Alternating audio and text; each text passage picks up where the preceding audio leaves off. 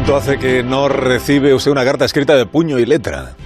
¿Recuerda la sensación que sentía?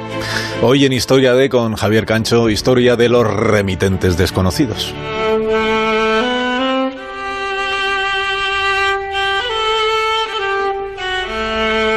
Están a punto de cumplirse 10 años de los misteriosos acontecimientos ocurridos en la localidad de Cushendal.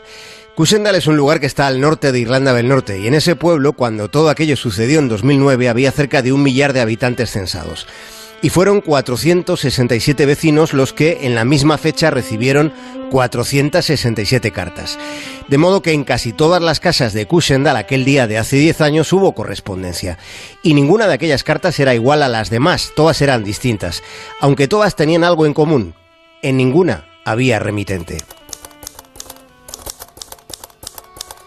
No eran cartas amenazantes, todo lo contrario. Los vecinos explicaban que eran cartas bonitas.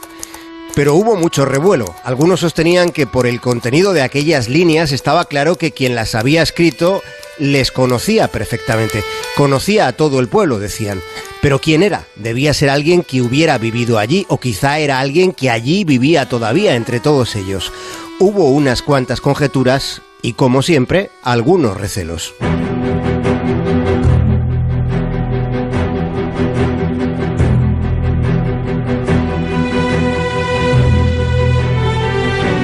Unos meses después, acabándose ya el 2009, ocurrió algo parecido pero al otro lado del océano. Fue en un lugar llamado Polish Hill, cerca de Pittsburgh, en Estados Unidos. Y en aquella ocasión fueron 620 las cartas misteriosas que se recibieron.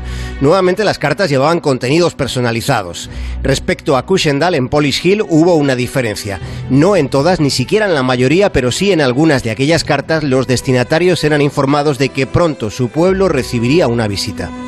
Había en aquella revelación algo intrigante. Algunos vecinos, pocos, consideraron que aquello escondía una amenaza.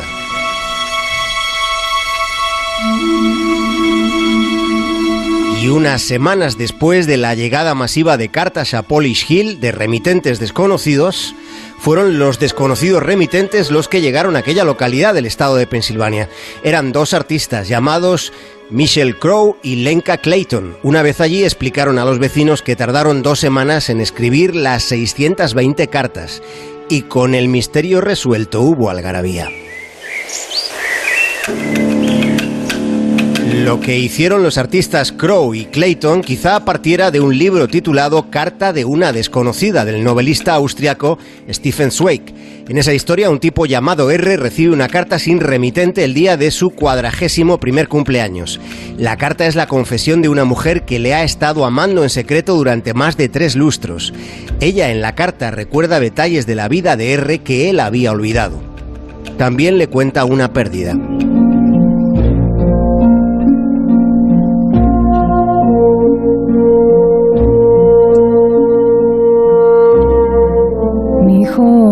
Ayer.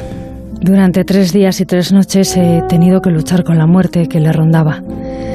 Permanecía sentada al lado de su cama 40 horas. Sostuve paños fríos sobre su sien que ardía.